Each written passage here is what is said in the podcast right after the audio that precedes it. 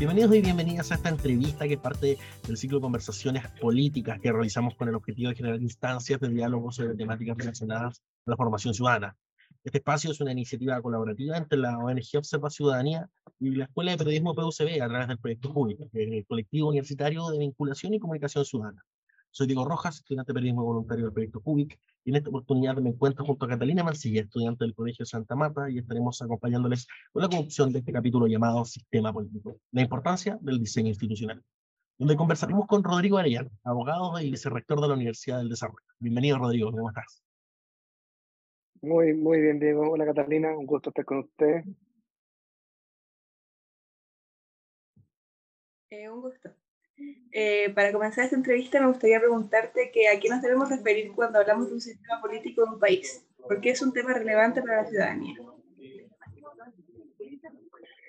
El sistema político, para hacerlo más simple, son el conjunto eh, de instituciones que regulan las reglas políticas de un país, que interactúan entre ellas y que están sustentadas en ciertos principios y valores que están recogidos en distintas eh, normas, principios, valores finalmente son complejidades, particularidades de cada, de cada estado, de cada país, en el fondo. Yo me atrevería a decir, Catalina, que sistemas políticos pueden existir tanto como países pueden existir, porque cada país tiene un, algo que lo hace diferente, tiene alguna estructura institucional que la hace distinta, desde la relación con de, los poderes del Estado, del poder público, de sus normas, de cómo se relaciona con la ciudadanía. El conjunto de instituciones principios que regulan la convivencia política social de un país.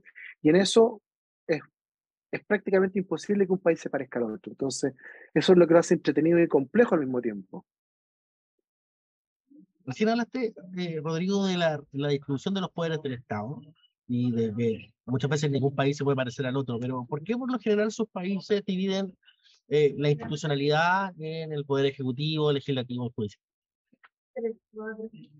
Eso, eso responde, Diego, a, un, a una a una transformación del Estado. Recordemos que el Estado cuando surge, eh, básicamente el Estado moderno, eh, el monarca de, dicho Estado concentraba la gran mayoría de los poderes, era quien decidía lo que se hacía, lo que era justo, lo que era injusto y cómo se administraba.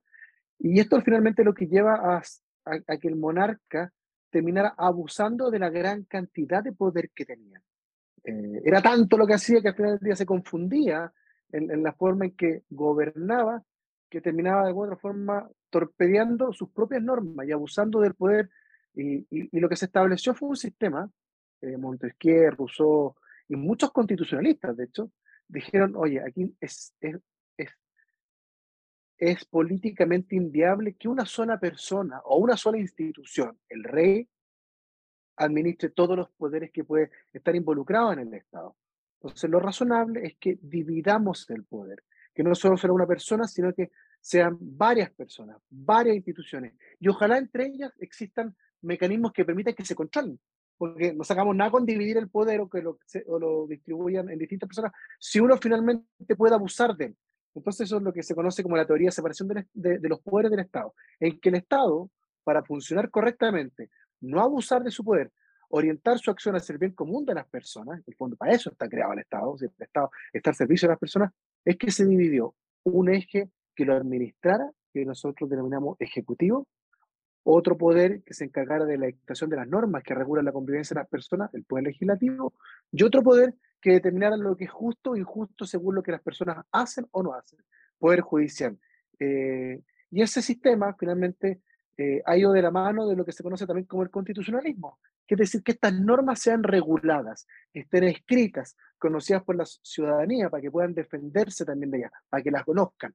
Entonces podemos decir que el constitucionalismo eh, también es base al control del poder de, de, quien lo ejerce. Y, y, lo interesante de esta teoría, Diego y Catalina, es que la idea es que cada poder tenga mecanismos para controlar el otro. Por ejemplo, en Chile, eh, el presidente de la República, por ejemplo, puede ser acusado constitucionalmente por la Cámara de Diputados si es que abusa de su poder. O el presidente de la República nombra en conjunto con el Poder Legislativo ciertas personas del Poder Legislativo. Entonces existen controles para que ninguno del otro eh, abuse del otro. Se, como en buen chileno, eh, se salga del tarro o abuse de su poder. Eh, tomando la pregunta anterior, me gustaría preguntarte que aquí llamamos equilibrio de poderes en cualquier diseño de sistema político de un país. ¿A qué se da su importancia? Va súper relacionado, Catalina, con, lo anterior. Eh, los poderes del Estado, como dije, tradicionalmente son estos tres, legislativo, ejecutivo, judicial. Hay gente que habla de un cuarto incluso, del poder contralor, pero, pero, pero no, en la teoría clásica son esos tres poderes. Eh, y, y, como te dije anteriormente, ¿cuál es el objetivo de separarlos?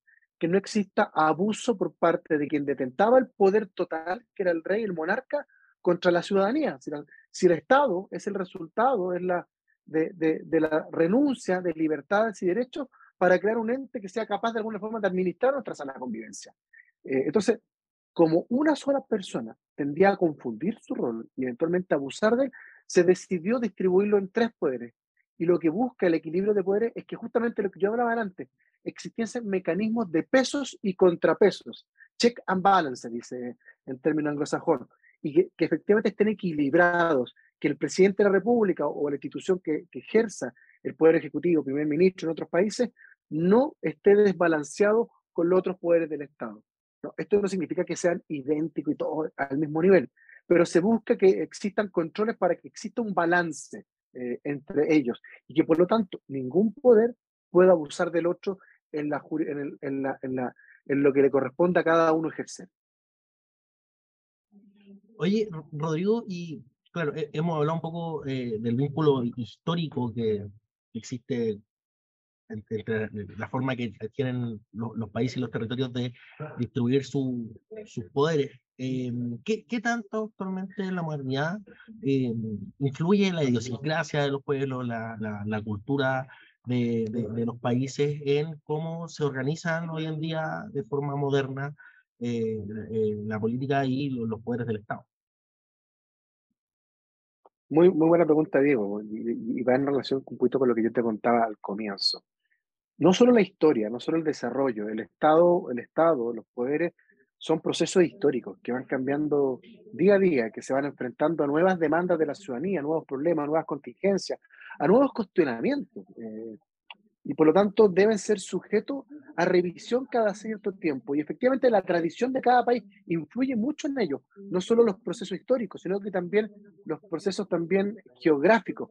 Eh, por ejemplo, América Latina eh, es un continente que, de alguna otra forma se, se balanceó hacia el lado del presidencialismo, hacia tener una, una institución en el Ejecutivo llamada Presidente de la República y un, y un poder legislativo eh, tradicionalmente de carácter bicameral. Los países más anglosajones, los países más europeos, tienen un sistema diferente. Cuentan con un sistema, eh, en vez de primer ministro, perdón, de presidente, de primer ministro.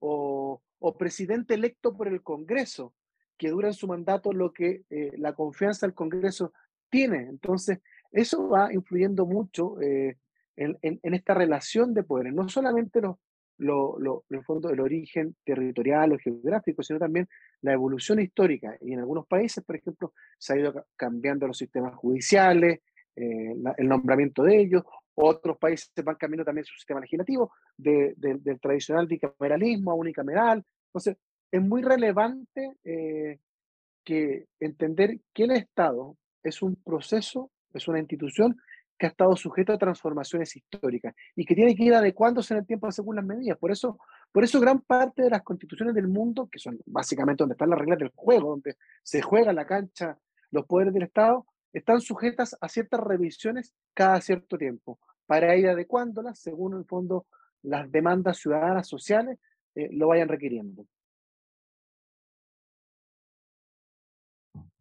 Muchas gracias, Rodrigo. Eh, llegamos al final de nuestra entrevista, pero quisiera saber si te gustaría agregar algo más que te parezca importante. a, mí, a, mí, lo que me parece súper importante, Catalina, es que eh, es muy, muy, las instituciones políticas son una pieza muy relevante en las democracias de los países. Eh, y es muy importante cuidarlas y, protegerlas eh, y entenderlas. No se, entienden, no se entienden las democracias modernas sin un funcionamiento correcto de sus instituciones eh, y que la ciudadanía también las valore. Y, y en eso es deber nuestro ir de alguna otra forma motivando gente buena para que se vaya también no solamente culturizando, sino que motivándose también a participar de estas instituciones políticas. Por eso además me, me, motiva mucho ver a, a, gente joven como ustedes preocupados de estos temas que a veces son muy lejanos a la ciudadanía, pero son súper relevantes para el presente y para el futuro de, nuestro país. Así que eso. Súper importante ahí lo que decía Rodrigo, porque al, final las institucionalidades son lo que va definiendo un poco eh, los países, las naciones, como cómo están funcionando, así que desde ese punto de vista agradecemos mucho que hayas estado acá. De nuevo, como te dije, muchas gracias por estar acá, por acompañarnos en esta entrevista. Agradecemos también a la Cata Mancía del Colegio Santa Marta y a todos quienes componen los equipos de Observa Ciudadanía y de CUBIC que hacen posible este tipo de espacios que son súper, súper nutritivos. Nos vamos a volver a encontrar en una próxima instancia, así que estén bien, cuídense mucho y nos vemos en otro capítulo.